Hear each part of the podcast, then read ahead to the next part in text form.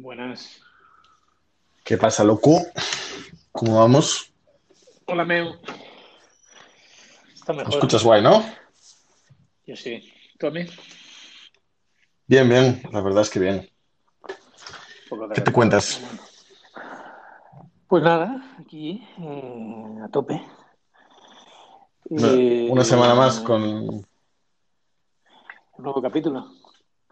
Ahora estamos en, en todos lados, porque no sé qué le pasa a Ivo que no funciona. No me actualiza el feed. Y ayer me mosqué y dije a tomar por culo. Lo metí en Spotify, en, en Apple Podcast y en Google Podcast y en todos lados. Madre Claro. mía, loco. Algún Pero día, bien. la verdad, me contarás qué tal va eso, porque yo vengo aquí a charlar y hemos visto todo, la verdad es que no... De momento no va, pero bueno. Si Eh, algún día bueno, ganamos algo, te contaré. Pues nada, tío. No te vayas. ¿Por qué usar, por qué mierda usas Mongo?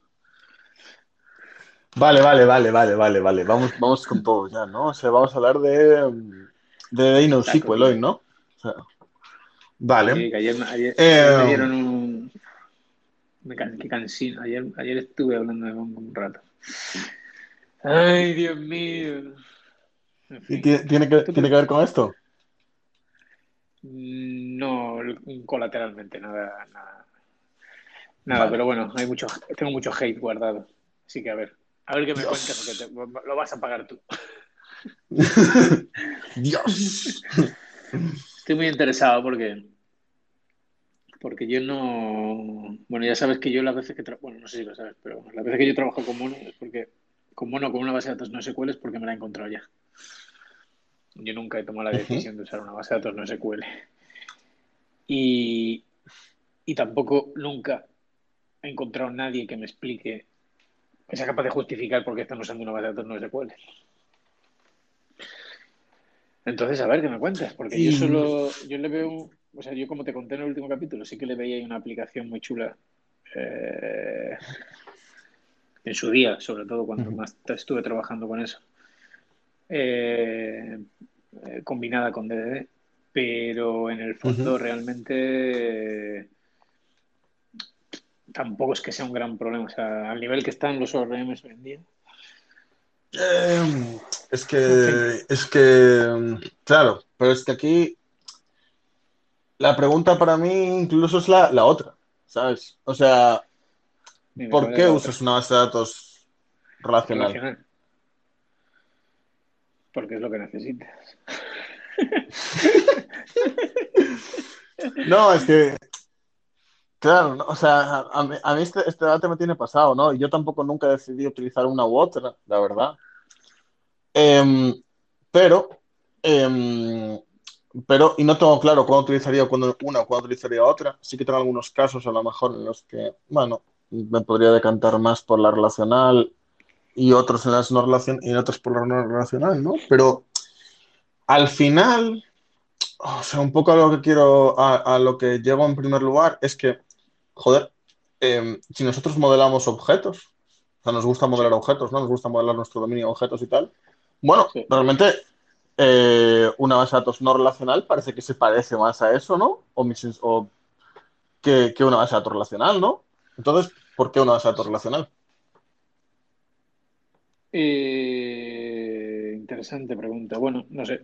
Al principio con... Quiero decir, al principio la base de datos, por lo menos cuando yo trabajaba hace muchos años, muchos, muchos años, la base de datos documentales eran como... Hay algo Claro. ahí que se está trabajando en ello y tal, que es una cosa, tal, pero nadie Ujú. va. O sea, el, el- mercado está dominado por las bases de datos relacionales. Eh, y luego aparecieron las bases de datos no SQL, pero con, bueno, con, es- con esos problemas que tienen, ¿no? Que no son ácidos. Eh, y que tienen otras ventajas, claro. Pero, pero, ¿quién necesita esas ventajas realmente? Y bueno, claro, y luego también es eso, o sea, eh, esas ventajas que teóricamente aportan. Bueno, primero eso, ¿quién las necesita? Porque claro, aquí todo el mundo se flipa, todo el mundo se cree que es Google o Netflix, ¿sabes? Y todo el mundo quiere una, un, quiere usar nuevas datos no SQL. Eh, pero luego también es cierto que muchas de esas desventajas que se cacareaban cuando salieron la base de datos no SQL, hoy por hoy hay bases, hay bases de datos SQL que, que la resuelven. Entonces. Hay bases, hay bases de datos no SQL, quieres decir, ¿no? SQL que la resuelven. Todas esas ventajas que resolvían la base de datos Ah. SQL, Vale. ¿vale? Como porque eran, pues, Sí. que son más, más fáciles, más distribuidas, que el volumen de datos que pueden manejar, ¿no? Ese tipo de cosas.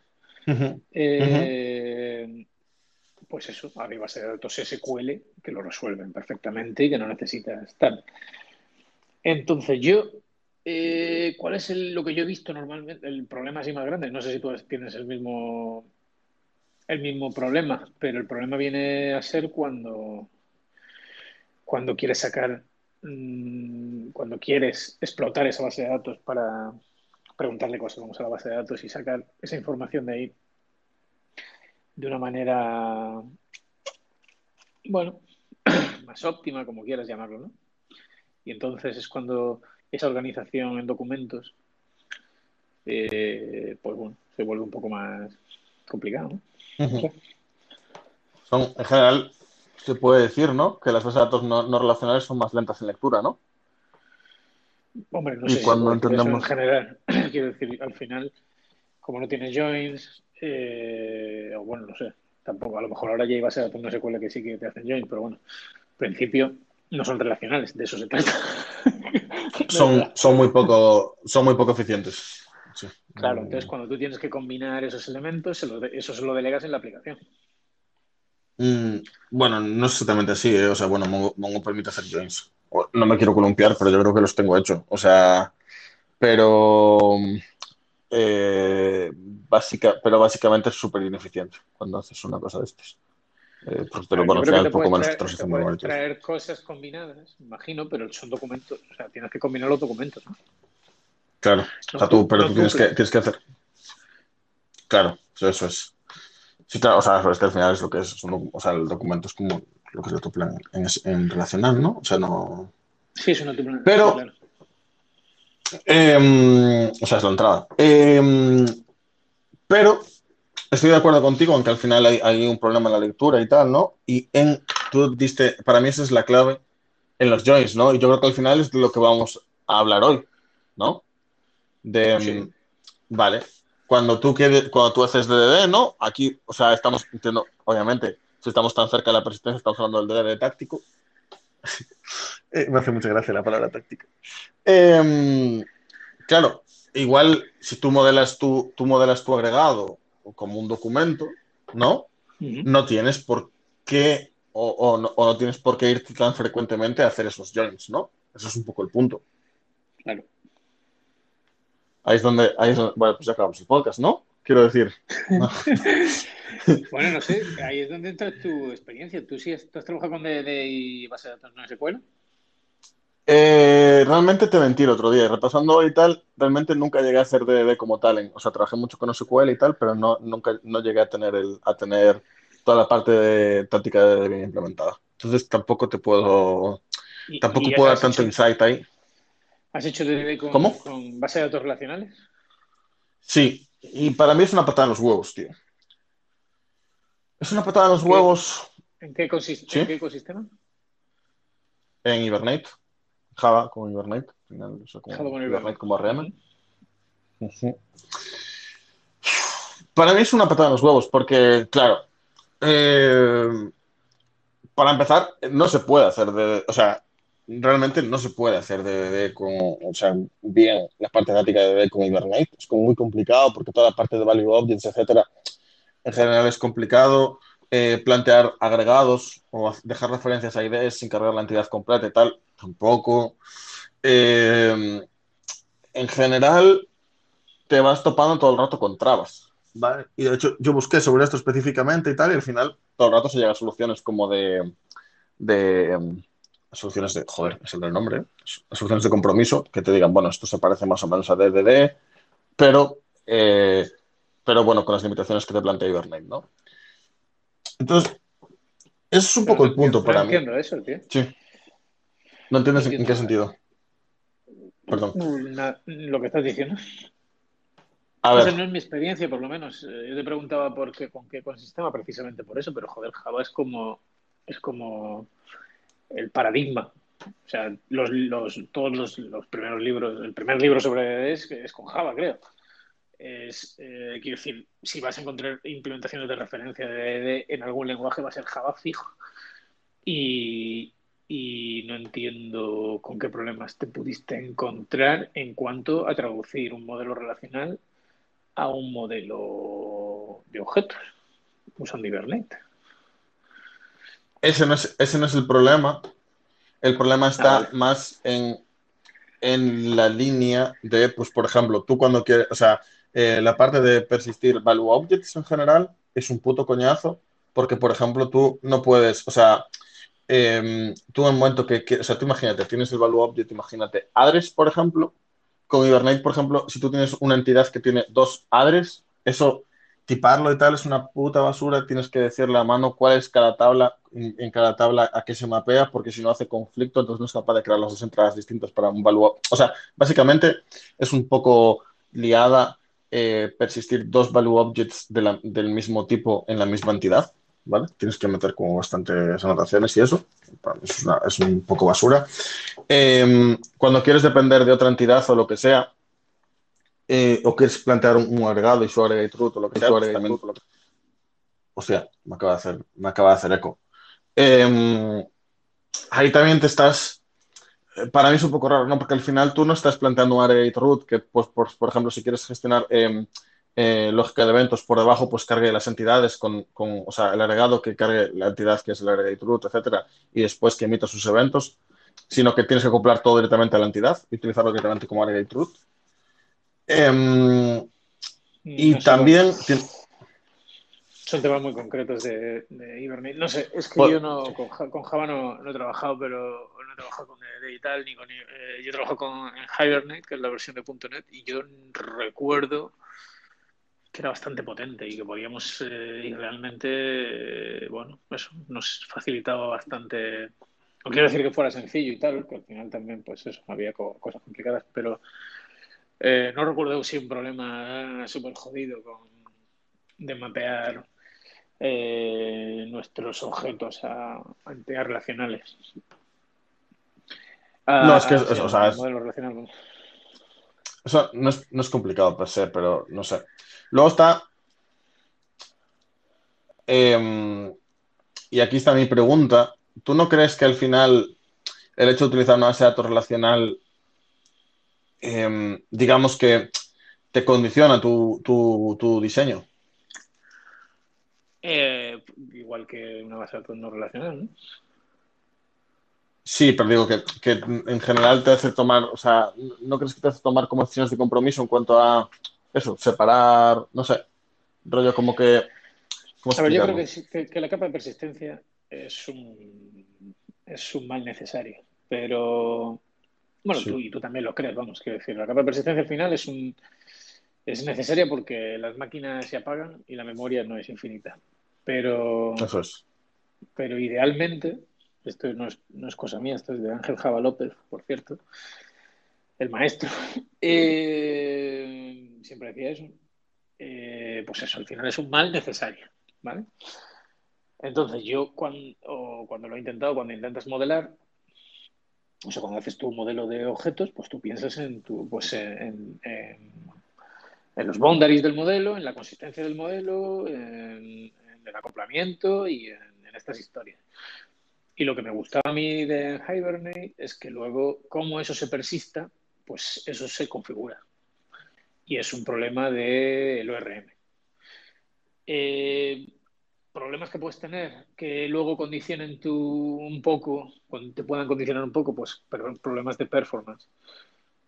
Eh, pero al final es un poco lo mismo que estábamos hablando al principio de los no SQL. Porque es verdad que a veces, pues, eh, claro, al final pierden mucho el control. Con estos ORM tan polludos como en Hibernate, eh, al final tú no sabes realmente qué consultas está haciendo en Hibernate cuando tú le pides algo. Eh, porque si miras el log de consultas, aquello es una puta locura. para él cargarte el modelo que estás pidiendo, que estás necesitando, y luego tú estás en memoria, estás manejando todo eso. Y hasta donde yo recuerdo, pues el gran problema podía ser eso, eh, temas de performance. Pero bueno, aún así en Kubernetes tenía, eh, si no recuerdo mal, tenía, un, tenía dos, dos niveles de caché y era bastante bueno haciendo, o sea, bastante mejor que un humano haciendo queries, con lo cual, en general, en general no, no, era muy problemático, pero bueno, sí, sí que, sí que es un tema a tener en cuenta. Pero no, yo no. ¿Qué pasa? Que luego. Lo que pasa es que luego hay mucha gente, o sea, mucha gente, muchas arquitecturas que están basadas en el patrón Active Record. Y ahí ya es otra movida. Porque ahí al final sí que tu modelo se mapea uno a uno prácticamente con la base de datos. Y eso sí que te impone restricciones, me da a mí. Pero eso, eh, al final, Hibernate te impone eso. ¿Que tu modelo se, se mape uno a uno con la base de datos? No. Sí, no, o sea, no. Hombre, no, no, mm. no tal y como, como nosotros lo usábamos, desde luego. Tú, o sea, hay, hay, toda una teoría. El, R, o sea, el ORM no es, un, no es una tecnología, es una, es una teoría, una serie de reglas sí, de, cómo, sí. de cómo mapear un, un modelo de objetos a un modelo relacional. Entonces, eh, había distintas reglas, o sea, había distintas reglas o distintas posibilidades. Tú cuando configuras en Hibernate, tú le dices, bueno, esto es un value object, pero este value object quiero que me lo mapees a una tabla y me crees una relación o quiero que me, que me lo metas, eh, o sea, que me lo persistas con la tupla. Y tú lo puedes configurar. En el Hibernate se podía configurar, vamos. O sí. todo con un archivo de descripción súper verboso en XML, que era horrible pero bueno, esa era, era configurable. Claro, pero digo, o sea, tú al final. Por, ejemplo, por, por, poner, por poner un ejemplo sencillo. Sí, sí, sí, sí. Pero a eso me refiero. Al final, o sea, tú estás, por así decirlo, a ver, y es un, o sea, yo creo que de la misma manera que tú dices que la presencia es un mal necesario, también la manera en la que se configura Hibernate es un mal necesario, ¿no? Pero al final tú Claro. En tu, en tu dominio configuras cómo se persiste tu dominio y es en el mismo sitio. Quiero decir, tú no tienes el control, tú tienes después no. el repositorio, pero ¿cómo? No, no, o sea, yo eh, en aquella aplicación de hecho, eh, yo podía quitar el Hibernate en medio y poner otra cosa. Y volver a configurar todo eso o, o cambiar las decisiones de cómo se mapeaba. O sea, realmente eh, a tanto era, tanto era la cosa que nosotros podíamos sustituir en Hibernate por, por, un, por, un, por, eso, por una colección de datos en memoria. Y ya está, y seguía funcionando todo. ¿Qué pasa? Que si apagaba se iba todo a tomar por culo. Sí, pero. pero tú no necesitabas. Claro, pero... De hecho, los test sí. funcionaban así, creo, si no recuerdo. Eh, quiero decir que no es, no, es que no te entiendo, no está acoplado el dominio a, a cómo se mapea a una base de datos relacional. No me estoy sabiendo explicar, tío. Pero vamos a ver, o sea... Um... Sí, lo que flipo es que hay una persona escuchando, tío, todo este rollazo. Que... Hay dos personas básicamente, básicamente, en Java, y a lo mejor aquí me estoy confundiendo, porque igual no es la parte exactamente de Hibernate, pero más la parte de persistencia, de, persistencia bueno, de Spring Boot y tal. Es que no vale, bien, me parece bien. Sí, eh, también ¿dónde, queríamos, ¿Dónde quería llegar? Es que ya no sé dónde queríamos ir. Bueno, eso, que, vale. te condiciona. Yo no creo que te condicione. O sea, puede condicionarte, sí. Depende, ya te digo. Pero yo no creo que te no creo que a priori te condicione. Otra cosa es que luego al final, por la tecnología que has elegido, las restricciones o lo que sea, te imponga, o sea, tenga ciertas restricciones que tienes que lidiar con ellas. Puede ser. Pero no creo que eso es la diferencia de, de una base de datos no SQL para mí una base de datos no SQL pues te impondrá otras restricciones. ¿Tú qué crees? Es que no voy, no voy, a, no voy a saber explicarlo, pero... Eh, no voy a saber explicarlo, yo, seguro que sí, hombre. Anímate, vente arriba. Pero, o sea, o sea, básicamente mi impresión sin, sin, es que en este tiempo lidiando con, con SQL y DDD y tal, es que al final sí que te vas encontrando como limitaciones que tú resuelves. O sea, es como un poco lo que, un poco el planteamiento del que te decía al principio, ¿no? O sea, tú dices, vale, eh, tengo una base de datos relacional, quiero mapearlo a un dominio y luego van surgiendo problemas pues, derivados de de datos relacional, ¿no? O lo que sea, pues a lo mejor este join es muy lento o lo que sea, ¿no? Y es como, vale, entonces, eh, y yo digo, joder, o sea, realmente estoy teniendo aquí un problema y yo igual lo que quiero es poder coger y directamente eh, persistir esto como un objeto, ¿sabes? En plan, y, ya está. Y hacer, y hacer queries sobre los objetos directamente y, ya está. Y no tiene más, porque es que además, cuando tú lo planteas de una manera en la cual eh, eh, tu única, tu única, o sea, tu única entrada, ¿no? Al final tú solo tienes el repositorio para el, para el aggregate, entonces tú no necesitas nada más que eso, ¿sabes? O sea, es como, es, para mí todo se reduce a lo que te decía al principio y obviamente yo tampoco es lo que te decía, nunca probé a hacer DDD en no SQL como tal, pero digo, igual es lo más natural, ¿sabes? En plan, a cómo se plantea DDD. No lo sé, ese es el punto para Igual me estoy liando, pero... Sí, sí, eh, te estás liando.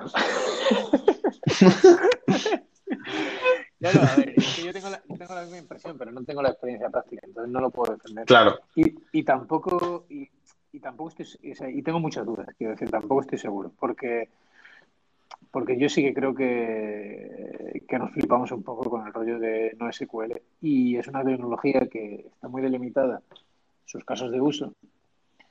Y yo creo, y de hecho es que si, por, y, y de ahí viene un poco de mi experiencia, ¿no? Al final, si, si si, si, pienso en todos esos proyectos en los que yo he participado que te usaban una base de datos no SQL, la usaban solo para persistir cosas como si hubieran persistido, bueno, ni siquiera usaban DDD, quiero decir, pero eh, vamos, solo para persistir cosas como si fuera, o sea, de hecho en alguno, como si fuera una base de datos relacional. Sí, sí, sí. Con, con, con ideas de base Con referencias. Sí. Claro, claro, sí, sí, con referencias, al final eran datos, o sea, todos los elementos de la misma tabla eran lo mismo y tal, ¿no? O sea, sí. Entonces, eh, realmente, yo, y si te vas, ¿no? O sea, lo típico, te vas a internet, ¿no? Y dices, bueno, a ver, ¿para qué se usa la base de datos no SQL? ¿no? Pues dices, bueno, pues, eso, o sea, están pensadas, pues eso, para, para gran cantidad de datos, para aplicaciones distribuidas, por si quieres, eh, bueno, eso, en, por si quieres distribuirlas incluso geográficamente, que siempre las bases de datos relacionales clásicamente pues tenían este modelo de máster esclavo y tal, que era, bueno, tenía un montón de limitaciones y problemas, podías hacer sharding también, pero bueno, con, con, con un montón de, bueno, con eso, con, con, cuidado. Y, sí. y, digamos que todo eso es lo que te facilita este, eh, la base de datos no SQL. Eh, ¿Quién tiene mm. necesidad de eso realmente en los proyectos en los que yo he estado? Pues no, nadie, seguramente. Eh, entonces, eh, realmente te aporta algo. Y ahí es donde, entonces, si la única justificación es que mapea mejor con tu modelo de objetos, eh, pues no lo sé, a lo mejor no es suficiente, ¿no? Porque realmente también te complica mucho luego el tema de, de, de consultas y tal, ¿no? De analizar los datos que tienes ahí, no sé. Hmm. ¿Cómo lo ves? Sí, es que realmente sí y no. Porque es que, claro, aquí ya entramos en, en lo de siempre, ¿no? Al final, o sea, eh, ¿hasta qué punto la base de datos relacional te facilita todo eso, ¿no? Toda la parte de, eh, toda la parte, lo que tú dices, ¿no? De consultas analíticas o lo que sea, porque en, en experiencia, a veces sí, ¿no? Y tú dices, vale, esto lo tengo aquí y es fácil, los otros quiero extraer o lo que sea, pero eh, después, obviamente, si tú haces, por así decirlo, tú puedes tener reglas de negocio que no están en la base de datos, per se, ¿no? Entonces, al final, siempre acabas haciendo, o cuando la cosa se pone un poco seria, o al menos en mi experiencia, siempre cuando tú quieres hacer reporting o lo que sea, acabas haciendo una solución pues más de, eh, al final el reporting lo acabo generando utilizando mis reglas de negocio en otro lado, por lo que sea, ¿no? O sea, separas el reporting de los datos o lo que sea, y les das otro formato, y, o sea, tú generas lo que generar. Entonces, al final ahí tampoco sacas ningún beneficio de la base de datos relacional, o así lo veo yo, vaya. Entonces, obviamente, es que también tiene pros y contras en ese sentido. ¿O no lo ves eso? Bueno, yo qué sé, la base de datos relacional además tiene, tiene muchas más cosas, tienen, tienen un esquema. Eh, tiene, eh, quiero decir, puedes, no tienen tanta replicación de datos. Eh, aunque eso depende también de cómo lo montes, pero, pero en principio es más fácil controlar que los datos porque tienes un esquema, porque al final sabes, tienes un esquema donde puedes mirar y ver. Eh, al final en una base de datos no se cuele el esquema, no sé cómo lo llaman, pero vamos a decir que es fluido. que, eh, de hecho, puedes tener documentos con distintos campos y tal, ¿no? En la misma, que son el mismo documento. Entonces, yo qué sé, es, es, o sea, no es solo eso, también te da una consistencia y te da otro tipo de control. No sé, yo, claro, yo estoy tan habituado a las bases de datos relacionales que, que para mí son como por defecto la, la, la, solución por defecto, a no ser que haya algo que justifique el cambio. Claro. Una de no Yo creo que eso. Claro. Pero eh, yo estoy, de acuerdo contigo, le pasa a todo el mundo, menos a mí. Pero. Mm, o sea, tú empezarías, si empezaras un proyecto, eh, lo empezarías con una base de datos no, no SQL. No, no, el tema, o sea, a mí, a mí lo que me pasa es que yo en mi experiencia laboral trabajé mucho más con base de datos no SQL que SQL. Em, tengo dudas porque a mí, a mí sí me pasaba que en, ese proyecto no se le sacaba tanto provecho a la base de datos no SQL como se debería, entonces tampoco tengo una opinión clara. Pero lo cierto es que tampoco... Em, no es que no, es que nos genera problemas, sino es que tampoco yo después de ahora probar las SQL diga, joder, claro, esto tiene, claro, joder, o sea, eh, sí, esto es la solución, ¿sabes? En plan. Y eso que es una base de datos, eso que es una aplicación donde yo creo que sí que, a lo mejor si le hiciesen no SQL sí que me daría, es que aquí hay un montón de cosas, porque también depende el tipo de aplicación, en plan, ¿qué tipo de queries es tu aplicación? ¿Es una aplicación muy de... De este tipo de aplicaciones de negocio en, en las cuales hay mucho consumo de hazme cálculos, etcétera, ¿sabes? Por así decirlo. No sé si, ¿sabes? No sé si tiene un nombre este tipo de aplicaciones. O es una aplicación que tiene un dominio rico, pero que en cuanto al acceso a, el acceso a datos no requiere demasiado en cuanto a queries, etcétera. Porque obviamente ahí sí que probablemente la no SQL brille más, ¿sabes? Me, me expliqué, ¿no? Sí. Claro, entonces es que al, final, al final, ahí también hay un abanico, ¿sabes? Es que, por eso te digo que es que es un depende tan grande, ¿sabes? O sea, yo, para mí es un depende muy grande. En plan, no, yo no le vi tantas ventajas a la base de datos relacional, por ahora. Ese es mi tema. Porque es que al final, como casos son de Hibernate, es que el debate, y me estoy liando mucho hoy, pero porque tampoco lo tengo muy claro, pero hay tanta diferencia entre Hibernate y una base de datos no SQL. Ese es, a lo mejor es un debate interesante, ¿sabes? Entre Hibernate y una base de datos no SQL. Todo, ¿no? Claro, en plan. Son dos cosas, son dos cosas distintas. Sí, pero digo, en, la ejecución, porque es, que es lo que tú dices, Hibernate después te plantea una serie de problemas de performance que no creo que sean muy distintos a los que tienes una base de datos no SQL, por ejemplo, ¿no? En cuanto quieres hacer queries complejas o lo que sea, ¿no? Porque tú no tienes el control de la query, porque después te, esto me lo imagino, que tampoco al final, eh, bueno, no sé si en alguna aplicación hemos hecho queries complejas ahí que, que mm, yo creo que no, que al final, pero es que eso, al final, claro, yo... O sea, yo, yo, esos problemas los tuve ¿eh? estos meses, quiero decir, no, ahí no, no, estoy dejando como... Con SQL. O sea, con Hibernate al final, hostia, hay un mensaje. Muy loco esto, ¿no? ¿Cómo? Hay un mensaje. Hay un mensaje que podemos reproducir. Hola. No entiendo el título. Uh, nos están troleando. yo, tampoco. Eh, a ver, es que. Es que. Ah, sí, lo que te estaba diciendo, joder. gracias por distraernos. Eh... Mm, no, lo que decía, que para mí, ¿vale? Eh, vale, para mí, eh, que no, que yo tampoco tengo, yo esto, esto, esto de los problemas más lo he leído que otra cosa, ¿vale? Yo tampoco tengo, eh, tengo recuerdos de tener grandes problemas con SQL, pero también te digo que porque el, uso que se le daba en los proyectos de los que yo he estado era muy básico, era persistir cosas y sacar cosas con cuatro con, consultas muy básicas. Eh, entonces, no recuerdo especiales problemas en ese sentido. Eh, pero sí que recuerdo muchos problemas conceptuales. Mogollón. Mm. O sea, hacer cosas súper raras, tener los datos súper poco controlados, cosas que para gente que viene de, de relacional, como yo, es muy loco. Es como, hostia, que, pero espérate, ¿sabes lo que te digo, no? Eh, sí. Tener eso, la sensación de que tienes allí un montón de mierda, porque claro, es lo que te digo, al final eh, la base de relacional tiene un esquema, tiene una serie, le puedes poner una serie de constraints al esquema, eh, tienes tus relaciones que ya te imponen otra serie de restricciones. Bueno, tienes otra serie de características, tienes. Eh, tienes, pues, estos rollos que no me acuerdo cómo se llaman, pero bueno, cuando. Pues eso, que puedes configurar qué ocurre cuando se borra una relación, para que siempre haya consistencia en la base de datos, ¿no? Todas estas cosas. Que digamos que de alguna manera que no, es, que no es que eso lo tenga que hacer la base de datos, ¿vale? Porque al final, realmente todo eso son, son restricciones, deberían ser restricciones del negocio, deberían estar como reglas de negocio dentro de la lógica del dominio.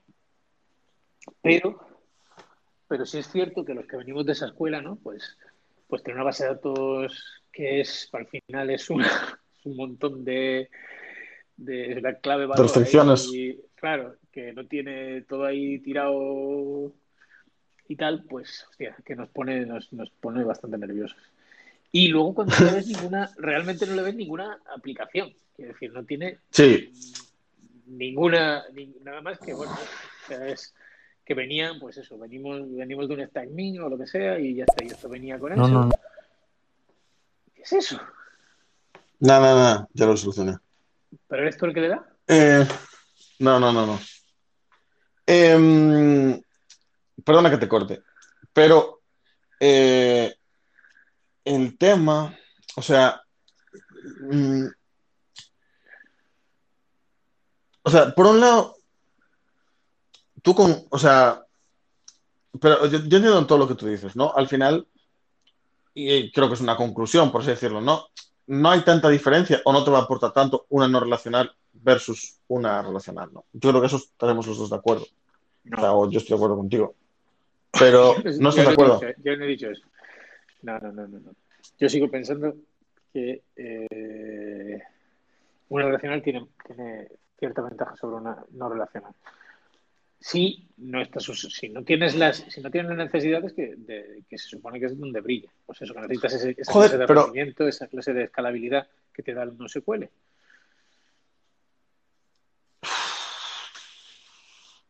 No, o sea, no lo acabo de ver. Porque es que en, mi experiencia,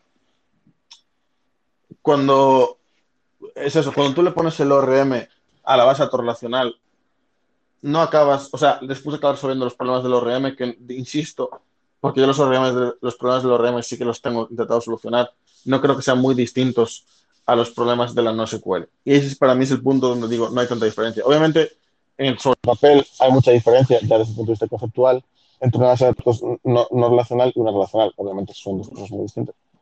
Em, pero es que después tú conviertes la base de datos relacional, no una no relacional, pero sí en una que te modela objetos. Y ahí es cuando tú dices, vale, si entonces eh, quiero hacer una query, la query la quiero hacer sobre, eh, tengo mi, mi array root que tiene una lista de entidades, entonces la query la quiero hacer sobre en mi lista de entidades. Eh, quiero que me devuelva todos los array truth que en esa lista se cumple este criterio. Vale, ah, me los vuelve duplicados. ah, claro, porque es una base de datos relacional, entonces hace joins, entonces me vuelve una entrada para cada join o lo que sea. Ah, vale. Entonces, todos esos problemas en la otra no los tienes. Eso es así. No sé si tienes otros, es lo que no sabemos porque realmente nunca lo hicimos. Entonces, pues es complicado. Claro, yo, a ver, yo tengo, yo por un lado, tengo muchas ganas de, probarlo y de hecho igual estoy con un pet project para, para, ver si por fin lo consigo. Lo que pasa es que al final nunca tengo tiempo y es la quinta vez que empiezo este proyecto. Pero, porque claro, hacer cosas sencillas es sencillo, lo, lo jodido, o cuando de verdad esto está chulo, es cuando tienes un modelo complejo, y puedes probar cosas, cosas complicadas. Eh, entonces, de momento, ahora creo que sí que tengo un pet project que sí que de verdad me puede servir para eso. Entonces lo voy a probar, pero o lo voy a intentar, vamos, si tengo tiempo al final para implementarlo. Entonces yo intuitivamente creo que sí, que, lo que tú dices, que creo que sí, que tal, que no sé qué. Pero eh, quiero decir que, que, vale, que me va, que me va a gustar. Y creo que, que, la experiencia, o sea que desde, el punto de vista de DD eh, y de, y de y es como eliminar un gran problema, que es toda la parte del URM. Eh, pero por otro lado, quiero, claro, no sé qué, eh, qué, qué, problemas me va a acarrear también. O sea, que, porque al final yo no voy a usar la base de datos no SQL por, por, por esas características que teóricamente son las que, o esos casos de uso donde realmente está recomendado usar una base de datos no SQL. Entonces esa es la parte que me falta y esa es la parte que quería probar y esa es la parte que te quería comentar. Pero ahora hmm. menciono una cosa muy interesante eh, que es eh, que has dicho, bueno, tú vas a persistir tus objetos. Bien, bueno, eso no es tan así, ¿no? O sea, al final lo que tienes es una base de datos que si estamos hablando de Mongo es documental, pero bueno, la base de datos no se SQL no tiene por qué ser base de datos documentales, eh, hasta donde yo sé. Entonces, mm. pero me parece bien hablar de Mongo. Entonces, pero tú al final lo que estás persistiendo son documentos. ¿Cómo? O, ¿cuál, es, ¿Cuál es la...? Porque al final es lo mismo, quiero decir, lo mismo que haces en un ORM, que es decir, vale, estos modelos se van a traducir a estas tablas, ¿cómo lo haces tú en, MongoDB o cómo lo harías tú en MongoDB en una, con una arquitectura DB? O sea, ¿qué persistirías como un documento? ¿Y qué, cuál sería la granularidad de, de esos documentos o cómo lo harías? Yo creo que probablemente no, no, yo creo que probablemente persistiría como documento el agregado, siempre. O sea, habría, una, habría una colección por agregado, porque al final es de lo que tienes repositorios y es lo que te interesa obtener. Em, cada agregado tendrá una representación. Eh, es que además, por ejemplo, que, aquí yo creo que me iría 100% siempre a JavaScript o TypeScript, creo, porque es que con, con Mongo es súper cómodo, ¿no? Si, estamos hablando de Mongo en concreto, ¿no? Pero, o sea, que una representación en JSON del objeto es lo que guardaría. Si hablamos de Mongo, pues bueno, es que al final el Mongo se guarda en JSON, quiero decir, pero que eso no es tan... O sea, quiero decir, realmente es como muy intuitivo, ¿no? Tener tu objeto tiene un estado, ¿no? Pues persistes el estado. Eso es directamente mapeable a lo que es un documento, ¿no? Quiero decir, no... ¿No? O sea, no... Sí. No, tiene más. Yo es lo que haría, pero pero claro, eso tendrá, puede tener sus historias, ¿no? Como de grande. Eh, mm. teóricamente, si está bien diseñado el agregado, ¿no? la granularidad debería ser. Eh, bueno, no debería ser ni muy grande ni muy pequeña, ¿no? Debería ser lo que tiene sentido que tenga.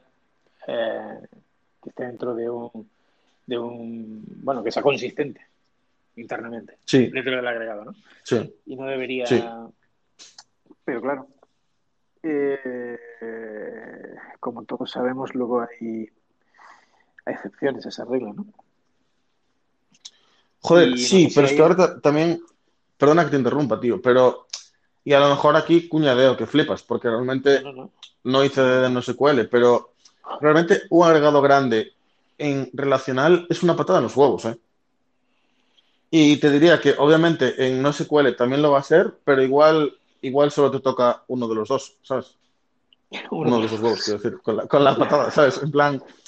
Em, no sé, ahí sí, ahí, sí que, ahí sí que me pillas porque hace mucho. No tengo en la cabeza ahora mismo el, el, dominio, eh, ningún dominio, porque ya hace bastante que no, que no hago DDD.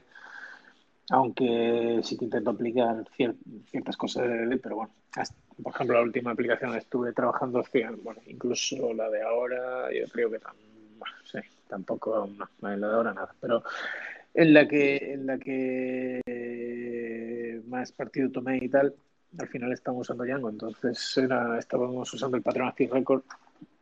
Y bueno, que intentamos aplicar cosas, al final eh, Django es muy dogmático, entonces bueno, había muchas cosas que, no podíamos hacer, pero por eso no tengo así un dominio grande ahora en la cabeza como el que modelamos en su día con DDD. Y no te puedo decir, no te puedo dar así ningún ejemplo, pero, pero sí, no sé, no sé, puede que tengas razón, la verdad. No, no sabría decirte ahora. Eh, sí, realmente, realmente sobre el papel yo creo que lo tiene todo para Claro, ser pero eh, perfecto, pero, pero sí, no tengo, no tengo experiencia. De todos modos, Bueno, se eh, puede, se puede, se puede decir una cosa, perdona que te interrumpa otra vez, pero lo que sí, eh, sí que hay un- una cosa mala que ya tiene de entrada, que es que eh, el- la capacidad de arrancarlo, ¿no? De ponerlo a andar, el coste eh, va a ser mucho más, va a ser elevado en la, en la parte de no relacional, probablemente. Porque yo creo que, yo por experiencias pasadas, creo que nunca utilizaría Mongoose, porque es que además Mongoose es Active Record, o sea, nunca utilizaría Mongoose, 100%. Entonces, eh, creo que no vas a tener, no- bueno, a ver, algo habrá ya, ¿no? Pero no, no sé si habrá demasiado para montártelo todo sin tener que hacértelo tú, ¿sabes? En, en la parte de no SQL. No lo sé. No. es que, pero no sé qué problema le ves a Mongoose. Mongoose, ¿Qué- bueno, es? Active Record, si no recuerdo mal. Eh, no eso recuerdo una. estás- estás- tienes un acento. ¿Estás hablando inglés o? ¿Qué te iba a decir? No, ¿por qué? Eh, ese puede ser Active Record, sí, supongo que sí, que será que, mode- eh, que te, sí, que modelas, o sea, describes los modelos con Mongoose, ¿no? Y, y luego te devuelve alguna clase específica de Mongoose, algún tipo de, de objeto con, enriquecido con mierdas de Mongoose, ¿no? Para luego hacer, Sí, para hacer hacer tu, un, sal- un tu save salvar y en todo el eso. modelo y esas mierdas, sí. Pero tú eso, todo Sí. eso lo puedes dejar, abstraer en el repositorio y, Sí, y devolver pero ¿dónde? No. ¿no? Creo, creo- creo- sí, creo que sinceramente te lo digo, ¿eh? Tal y como se utiliza Mongoose, porque al final Mongoose no te trae ninguna abstracción para construir las queries sobre Mongo. Tampoco sé si tiene sentido realmente o si realmente lo quieres. Porque, em, o yo no lo querría, la verdad. No, no, no encuentro mucho valor en eso. Entonces, al final, realmente, ¿qué te está haciendo Mongoose? El mapeo entre clases, ¿sabes? Quiero decir, va. No, o sea, al final, si estás utilizando si Mongoose, es porque tienes TypeScript Mapear un JSON de Mongo a un objeto no va a ser nada complicado. Probablemente te interese directamente librarte de eso y controlarlo tú. Yo creo que, yo creo que sí. Ir, di- ir directamente Nosotros, por el eh, driver. en el pasado, sí. Es que al final, o sea, realmente no te o sea, no es como un Hibernate que te aporta en cuanto a las consultas o lo que sea.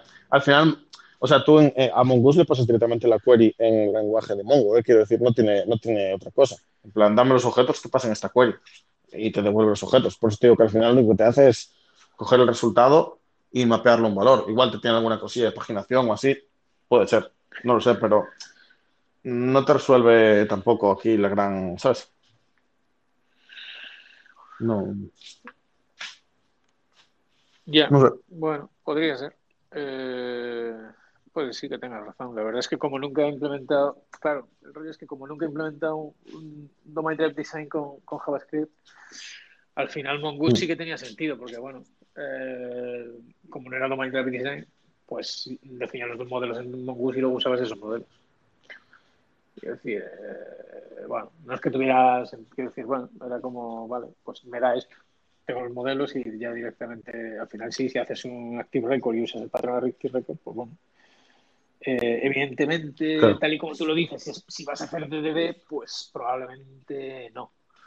Pero si no haces DDD, bueno, pues es una, es una herramienta como otra, ¿no? En, Que- en- en que general, en el momento, en el momento que quieres utilizar repositorios sin Active Record, ah, ya no te aporta demasiado Mongoose. Eh, ¿qué, qué es lo que tú dices? eh? Pues al final podrías hacer, utilizar repositorios con Mongoose, porque podrías abstraerlo, lo que sea, y devolver una cosa y luego mapearlo y actualizar el de Mongoose y quitar al safe o lo que sea. Pues que al final el coste de hacer eso debe ser lo mismo que hacer que tu, el repositorio mapee manualmente los, las- los resultados de Mongoose, ¿sabes? O sea, yo creo que en general bastante hater por ahí. Nosotros, eso sí que es una decisión que masticamos bastante y al final decidimos tirar por el driver. En plan, pero bueno, no sé. No, tampoco sé. Te hablo de año y medio, así, no sé lo que evolucionaría o lo que sea. No, pero tiene sentido porque, francamente. Eh, hostia, se ha ido este a tomar por culo. No sé si seguirá grabando esto. Mm, Te sigo escuchando. Vale, no sé qué habrá pasado. 19 y 15. Uf.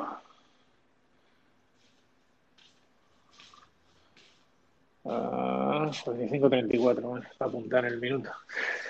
Vale, no sé qué pasa. Eh, sí. 45-34, vale. No, así tal y como lo estás poniendo, tienes razón. O sea, tienes razón. Bueno, tendría que verlo en código, pero sí, si el bindeo al final en JavaScript realmente es un JSON, con lo cual lo vas. O sea, el driver incluso ya te devuelve un objeto JavaScript o te devuelve JSON, ya no me acuerdo. Te devuelve el, el JSON un objeto JavaScript, que es bueno, básicamente muy parecido, ¿no? Por así decirlo. Como muy parecido. O sea, es un objeto JavaScript, no es, no, no es un JSON, pero. O sea, pero Vale, convert- no- o sea, no vamos a tienes que ver. hacerle un parse, vamos, no tienes que parsear. pues. Eso es. O sea, mm, claro, tú no puedes convertir una clase, un, un objeto JavaScript con su prototipo, etcétera, en un JSON.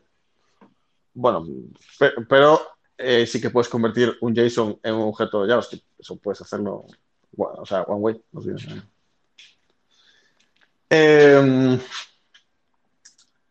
Vale. Entonces, eh, bueno, no sé cuál es la conclusión de este tema, porque igual no da mucho más de sí, ¿no? ¿O qué? Pues. eh, Pues yo creo que no, que básicamente no tenemos ni idea. Literal, hoy, fue así. Que a los dos, a los dos nos parece guay usar NoSQL, pero bueno, yo no sé, yo no lo, yo no lo usaría en un proyecto real. eh, como primera opción, desde luego. Eh, pero, pero bueno, no sé. Eh, bueno, de hecho ahora me he acordado que, bueno, sin, sin llegar a ser DDD, cuando hicimos Refly sí que teníamos, sí que usábamos, sí que intentamos hacer un, Domain Driven Design y usamos un, un framework, un ORM, que no llega a ser ORM, es una, es, es una, es, bueno, solo te hace la parte de, mapeo y tal. Y sí, bueno, de aquella por lo menos, no sé, ahora se llama Canex. Y, y bueno, eso. eh, era con una base de relaciones. Estamos usando Postgres SQL, o sea que incluso cuando fue para mi, mi propia startup, eh, lo hicimos con, con una base de datos relacional. Eh, no sé, yo sí, después de aquella experiencia, de mi primera experiencia con, en .NET con DDD, siempre pensé que las bases de datos no SQL podían, podían encajar muy bien en todo el tema de Domain Driven Design, pero me sigue, me sigue pareciendo insuficiente. O sea, me sigue pareciendo un motivo insuficiente como para, para decidir usar una base de datos no SQL. Ahora, a lo mejor cuando consiga montar el pet project este y tal y llegue a conclusiones, pues a lo mejor digo, ah, pues no, estoy equivocado, esto era la, lo mejor, o te puedo decir, pues no, mira, estos problemas, he encontrado estos problemas y esto con SQL Server o con Postgres o con MySQL no te ocurre. Porque con una base de datos relacional esto eh, se resuelve de esta manera. Puede ser. No lo sé. ¿Todo lo con que estás trabajando? ¿Con base de datos relacionales o, o no SQL? Sí, yo ahora estoy con relacionales. Bueno, yo realmente tampoco nunca empecé una aplicación, tampoco parece que lo vaya a hacer a corto plazo. Eh, básicamente, eh, mi conclusión es que un poco la misma que tú, en el sentido de que yo tampoco haría la apuesta arriesgada. Al final yo aquí aplicaría la de no, nunca despidieron a nadie por contratar a IBM, ¿no? Pues nunca despidieron a nadie por elegir una base de datos relacional para hacer su aplicación. No, o sea, tendría que tenerlo muy claro porque es lo que tú dices. Al final, porque ese problema, o sea, no está- aquí no estamos hablando, es que no estamos hablando de igualdad de condiciones, porque no estamos hablando de una relacional o una no relacional. Eh, estamos hablando de una, una relacional con Hibernate o una no relacional. Y eso al final es, es, un- es una diferencia, porque es que Hibernate te da lo que realmente tú quieres aprovechar de la no relacional. Esto ya es volver a lo que hablábamos al principio, ¿no? Repetirnos, pero es que es eso. O sea, el problema que tú tendrías con una relacional, que es joder, cómo mapeo todo esto obtener mis clases o lo que sea, o y cómo construyo mi lenguaje de queries para expresarme un poco lo que quiero expresar en mis entidades tal, pues hay esa cosa muy gorda por encima, que tiene algunos problemas, pero bueno, no hace para nada mal su trabajo. Entonces, por eso yo no, no arriesgaría, ¿sabes? En plan, pero como concepto, yo creo, y por eso nos gusta a los dos, ¿no? Que es más intuitivo o más relacionado a lo que es modelar un dominio, una base de datos no relacional que una relacional. Y por eso al final se utiliza Hibernate. Yo creo que esa es mi, mi conclusión. No sé. Pues muy bien, la suscribo totalmente. Eh, Eh, pues nada, ¿qué vamos a hablar la semana que viene? Buena pregunta. Eh, ¿tú qué? qué? qué opinas? En esta semana elegí yo, lo vi como muy, con mucho hype este tema, pero uf, un poco denso, ¿eh? No sé, te voy a dejar elegir la próxima, creo. Eres un, eres un cabrón. Me has metido aquí un- una paliza. Y encima querías metirte con Spring Boot y toda la historia. Y Dios mío, ¿dónde vamos? Pues no sé. La verdad es que sí. Teníamos microservicios. Pero microservicios es más fácil, ¿no? O sea, no uses microservicios. No eres Google, no eres Netflix. Claro, va, a ser- va- va a ser No eso. te flipes, no te flipes. Eh, o, o no lo llamen microservicios, ¿verdad? porque todos hemos hecho, hemos separado los servicios por cualquier cosa, pero no lo llamamos microservicios. Da igual. Eh, no sé, tú, o crees que da para algo lo de microservicios. Yo es que no tengo mucha historia. O sea, yo creo, ahí es que también vengo, vengo del mundo de DDD. También pienso, también me, tuve una epifanía cuando, cuando empecé a trabajar con DDD de, hostia, estos bounded context se pueden separar. Y hay una separación lógica tan brutal que podría ser física. Pero luego mi experiencia es que cuando Claro. te metes en microservicios añades una complejidad eh, totalmente Claro. artificial e innecesaria si no tienes la necesidad de tener microservicios. Porque al final, algo que puedes eh, llamar a través de un domain event, eh, tener que hacerlo a través de una cola de mensajes, desplegar de forma distinta, coordinar todo eso, en fin, mete, mete un montón de, de cosas a tener en cuenta que, que de otra manera, cómo te comunicas con la base de datos, la base de datos es otro microservicio, cómo lo hacemos, cada microservicio su base de datos, con las típicas discusiones que hay por ahí que puedes encontrar en microservicios, ¿no? Sí, es que aquí no vamos a innovar mucho. Si queremos, mira, vamos a hacer el, vamos a hacer el de microservicios y lo voy a hacer yo en, en 30 segundos con una frase que me dijiste tú hace cuatro años. Que la frase es, microservicios no debe ser una necesidad, pero siempre una posibilidad. Está. Eh, ¿Qué podcast máquina soy? Es que se, se me olvidan, se me olvidan las Es que- tío. Tengo que apuntarlas. Claro, de- claro. Eh, así que eh, podemos, tenemos el tema de Legacy, que hombre, yo ahí podemos contar, yo creo que ahí seguro que tú también pues, se pueden contar un montón de cosas. Pero claro.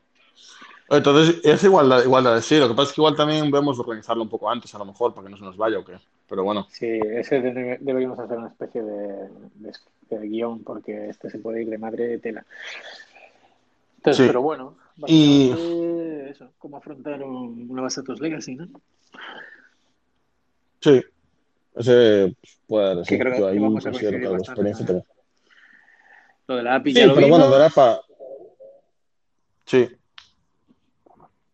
Y pues nada, Pero- Legacy venga, ¿Tienes algo más por ahí? vamos con ello.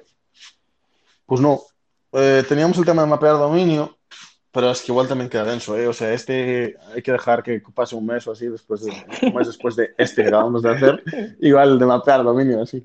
Pero ¿Pero de qué iba este, tío? De mapear dominio. Porque mapear dominio no sé si nos referíamos a cómo a DDD o, o cómo o, un poco, un poco, un poco de, de- sí, porque hablábamos, eh, eh, mínimo te voy a decir el de Legacy antes, porque venía a raíz de que tú me decías en lo de las entrevistas de trabajo cómo trabajarías con Legacy y tal, y yo creo que es muy importante en el Legacy, aparte de la parte de los tests, etcétera, conocer bien el dominio en el que te mueves para saber tomar decisiones en la línea a la que quieres llegar con tu, con tu dominio. Y entonces salía, pues, ¿y cómo mapeas tu dominio y tal? Creo que venía todo eso. Ah, por- pero esto era el, el tema este de los, joder, ¿cómo se llama esa técnica?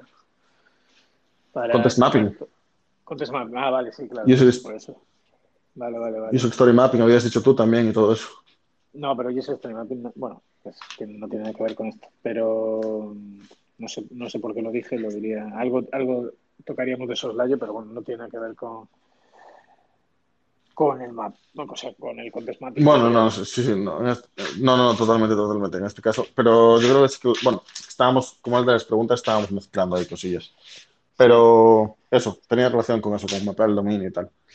Entonces, Vale. eh, Pero bueno, es- vamos con el de refactoring, esto es- entonces. Esto es hablar de esta técnica, ¿no? claro, mm, es que igual, sal- igual sale de refilón en el de refactoring, ¿eh? Vale, pues venga. Yo creo que sí. Sí, Es que yo no creo que Venga, vamos pues. hacer uno entero de Context Mapping porque No, no, no creo. entonces mejor eso, mejor miramos Vale. esas, dos, esas dos cosas. Muy bien, socio. Venga, Pues Venga. nos vemos el martes que viene, loco. hablamos. Venga, Venga, un chao, abrazo. chao. Chao. Chao.